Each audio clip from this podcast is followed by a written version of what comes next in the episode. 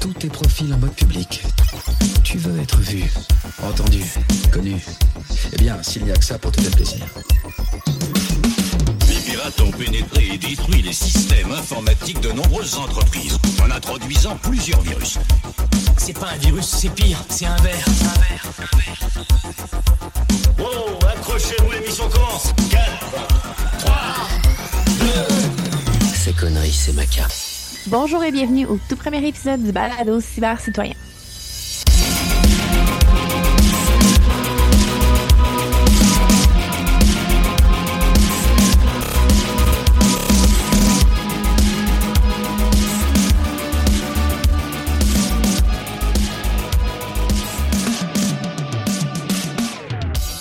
Le balado cyber-citoyen, c'est un balado sur la cybersécurité, la technologie et la vie privée.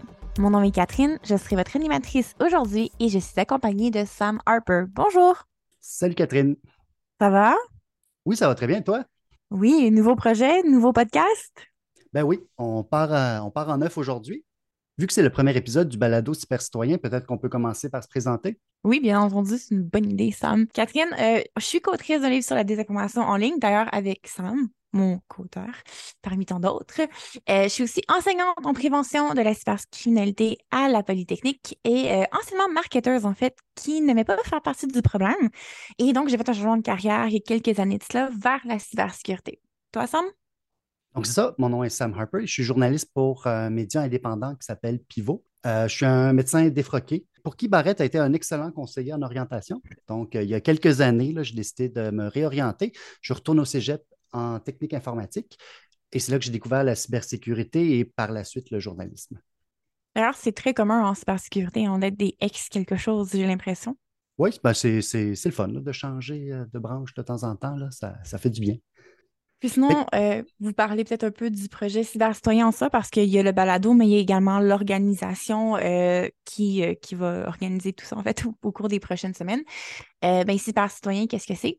Euh, c'est euh, un groupe, en fait, de gens. Il y a Sam, il y a moi, bien entendu, mais on a d'autres collaborateurs qui se joignent à nous. Puis, euh, notre objectif, en fait, c'est de faire de la vulgarisation de tout ce qui touche la cybersécurité. Euh, donc, vraiment, grand public, de faire de l'accompagnement, de la formation, euh, d'aider des organismes, en fait, à s'équiper par rapport à tous les enjeux de vie privée au niveau de la gestion des données, etc.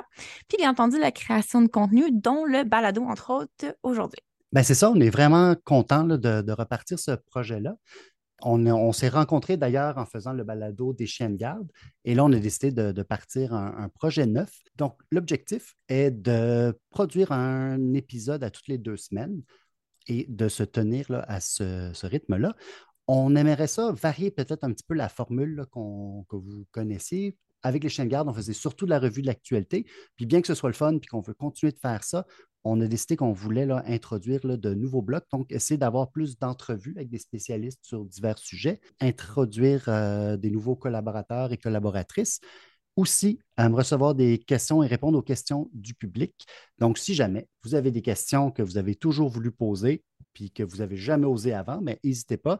D'ailleurs, vous pouvez nous écrire à contact à commercial cybercitoyen.org.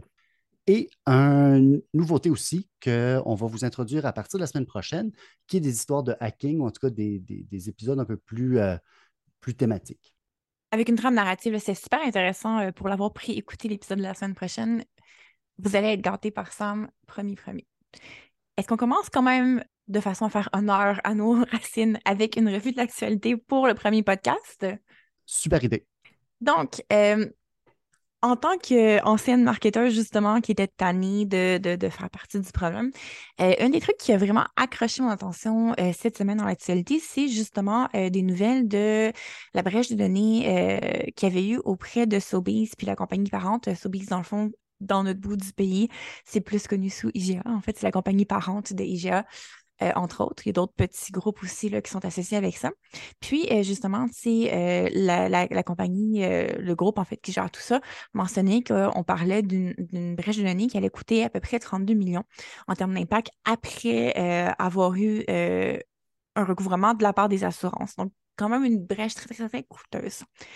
Puis, euh, ouais, on enregistre un dimanche. Dimanche étant la journée où est-ce que je fais mon épicerie. Puis ça m'a fait penser, en fait, tout ça à euh, justement les programmes de loyauté qui sont super euh, promus, en fait, en épicerie. C'est ainsi, surtout, on s'entend avec les coûts de la vie, l'inflation, etc. C'est encore plus tentant de joindre des programmes de fidélité pour justement sauver un peu sur son épicerie. D'ailleurs, euh, Provigo qui est très, très, agressif dans ces genres de promotions où est-ce que les, il va avoir des, produits d'appel dans le jargon du métier, qui est un produit où est-ce que avoir extrêmement un gros discount, en fait, en échange de vous inscrire au programme de, fidélité. Par exemple, le papier toilette qui va être à 3,99 versus 14 par exemple. C'est quand même une différence majeure pour inciter les gens à joindre. Ça nous dit aussi que pour Provigo, par exemple, vos données valent au moins un rabais de 8 en fait et plus. Puis ça, c'est intéressant en fait d'aller voir de pourquoi est-ce que ça vaut aussi cher des données puis à quoi ça sert, surtout dans un contexte où est-ce qu'il y a de plus en plus de brèches de données. Puis je pense qu'en tant que consommateur, justement, il faut peut-être faire attention puis se demander est-ce que ça vaut vraiment la peine à ce point-ci? Malgré ce qui se passe au niveau de l'inflation, malgré les prix, de justement mettre en danger ces données personnelles, puis les offrir comme ça en échange d'un petit cadeau à euh, nos épiceries, sachant qu'il y a une des grosses chaînes qui vient justement de subir une brèche de données aussi majeure. Je ne sais pas ce que tu en penses, Sam. Ben, tout à fait. Je pense que je pense à chaque programme de fidélité, il faut vraiment peser le pour et le contre. Là. Euh, ça me rappelle d'ailleurs, j'avais euh, publié une entrevue avec Alexis Doréjonka qui travaillait à l'époque pour I7 Montréal, maintenant il est rendu chez Proofpoint, justement sur les, cartes de fidélité. On avait, j'avais publié ce texte-là sur le blog du Hackfest pour mhm. justement. Alexis voulait réagir à une chronique dans la presse qui banalisait un petit peu les risques en disant de toute façon, nos données sont partout, c'est pas bien grave. Si on... Et donc, c'est ça de. Fait il voulait juste un peu euh, réagir à ça. Là. Fait qu'on avait publié un texte euh, à l'époque là-dessus. Puis en gros, c'est ça. le, point était vraiment, est-ce que le rabais que tu vas recevoir, est-ce qu'il vaut la peine? Est-ce que les données que tu dois donner, est-ce qu'elles valent le rabais que tu vas recevoir? Puis à ce moment-là, peut-être que certains programmes, tu vas dire, OK, ça, ça vaut vraiment la peine, alors que d'autres, peut-être que. Surtout qu'il y a des enjeux, on a beau se dire, ah, mais ils savent tellement de choses de nous déjà. Il y a quand même un enjeu au niveau de comment est-ce qu'on peut être parce qu'on ne va pas se mentir, le marketing, au final, c'est de la manipulation qui est avec une belle boucle par-dessus pour faire joli. Au final, le point, c'est quand même de collecter des données pour te faire changer un comportement, des habitudes, etc. C'est de la manipulation. Puis plus que tu as d'informations sur euh, les types d'achats, les quantités d'achats, etc., plus que tu peux aller chercher, en fait, des façons d'aller manipuler les gens, d'aller vendre plus de choses. Puis peut-être que c'est pas quelque chose auquel on a besoin d'en rajouter on est déjà assez bien dans le quotidien, on est déjà assez traqué. Et S'il y a des endroits où est-ce qu'on on peut opt-out encore de le faire, peut-être de justement choisir de opt-out de ce genre de programme-là lorsque c'est encore possible, malgré les rabais alléchants. Tout à fait. De ton côté, euh, un article que tu voulais mentionner, une plug? Ben oui, c'est ça. Euh, justement, le 14 mars dernier, j'ai publié sur le site de Pivot un texte sur une brèche de données qui a été rendu public par des activistes biélorusses et qui montre un peu euh, l'étendue de la censure d'Internet qui est effectuée par l'État russe. Bon, je vais faire premièrement une confidence. Là. Je suis un petit peu. Euh, le terme obsédé est peut-être fort, là, mais en tout cas, je suis. Euh, disons que je suis de près le groupe des cyberpartisans de Biélorussie. D'ailleurs, j'ai même commencé à prendre des cours de russe il y a un an et demi, principalement motivé par le fait que je voulais pouvoir comprendre leur communiqué et leurs vidéos en novembre 2022, les cyberpartisans biélorusses ont revendiqué une attaque contre l'organisme qui s'appelle le Centre principal de radiofréquence.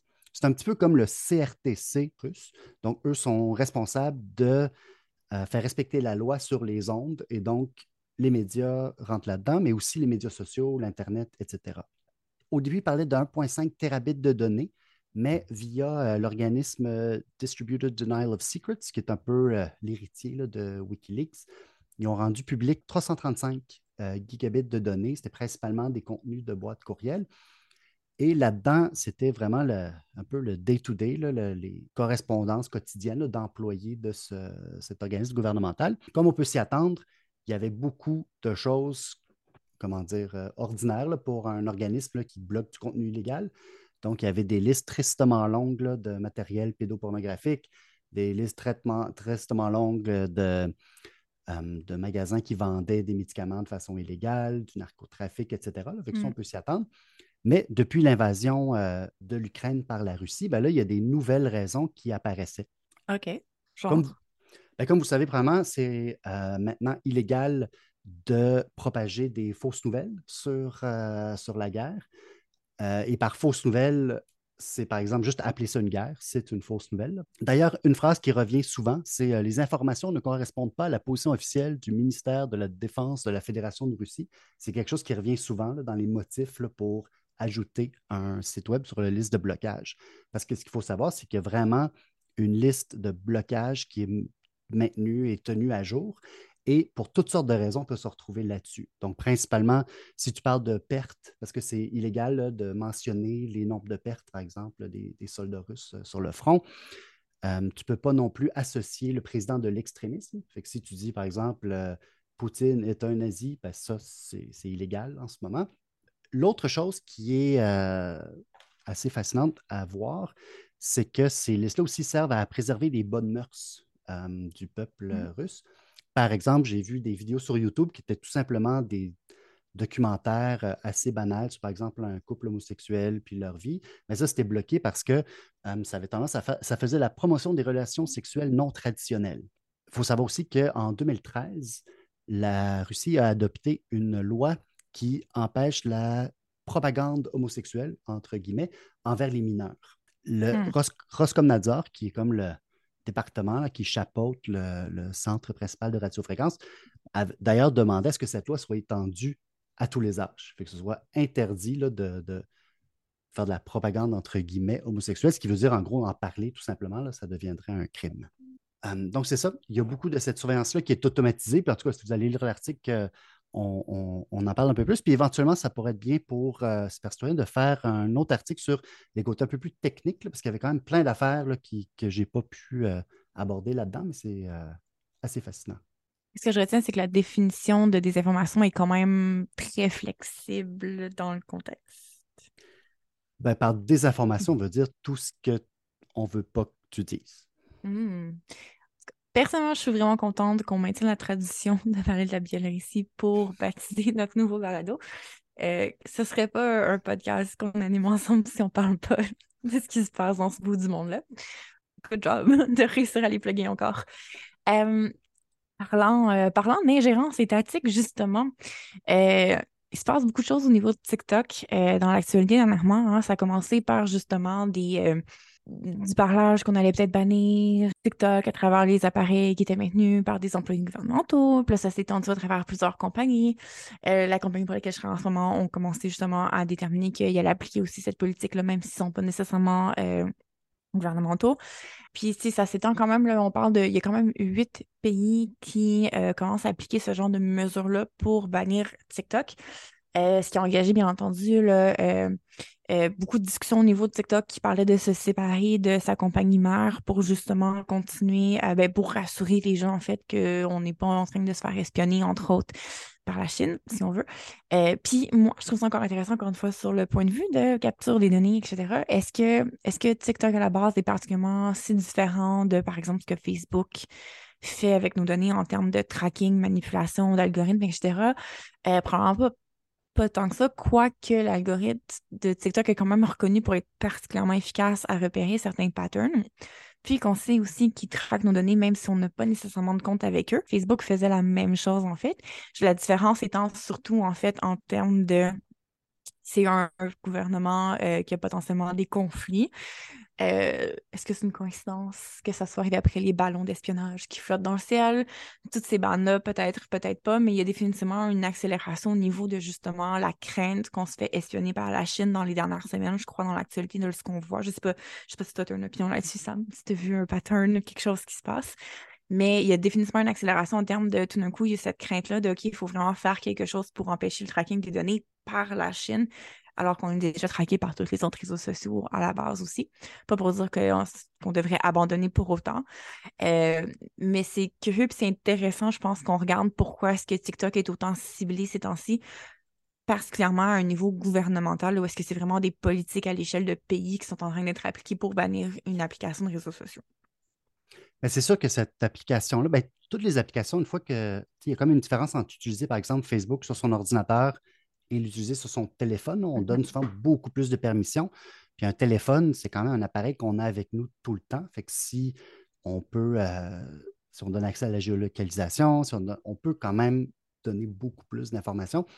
C'est sûr que la grosse différence, c'est que pour le Canada, par exemple, ben, Facebook est, est, enregistré aux États-Unis, c'est donc considéré comme un pays allié, alors que les tensions avec la Chine sont quand même plus élevées. Je veux mm-hmm. dire, euh, surtout depuis deux, trois ans, là, avec euh, l'histoire des deux personnes arrêtées en Chine euh, sous prétexte d'espionnage. La membre de la direction de Huawei qui s'est fait arrêter là, au Canada à la demande des Américains. Puis quand même une tension qui est là. Puis c'est sûr que la Chine, elle fait de l'espionnage je veux dire, c'est connu. Il y a déjà des entreprises canadiennes qui ont été victimes. C'est d'ailleurs un des sujets qu'on va aborder dans l'épisode de la semaine prochaine. Je ne suis pas en train de dire que le Canada et les États-Unis n'en font pas, je ne le sais pas. Euh, puis si quelqu'un a envie d'en parler euh, sous le couvert de l'anonymat, euh, je suis facile à contacter Sam. Ah, qu'est-ce que c'est intéressant? Ce qui serait intéressant, c'est de voir à quel point justement on est traqué. Il y a de plus en plus de technologies qui sont possibles, entre autres. On avait abordé en termes de reconnaissance faciale, les AI, comment est-ce que c'est appliqué dans ce cas-ci.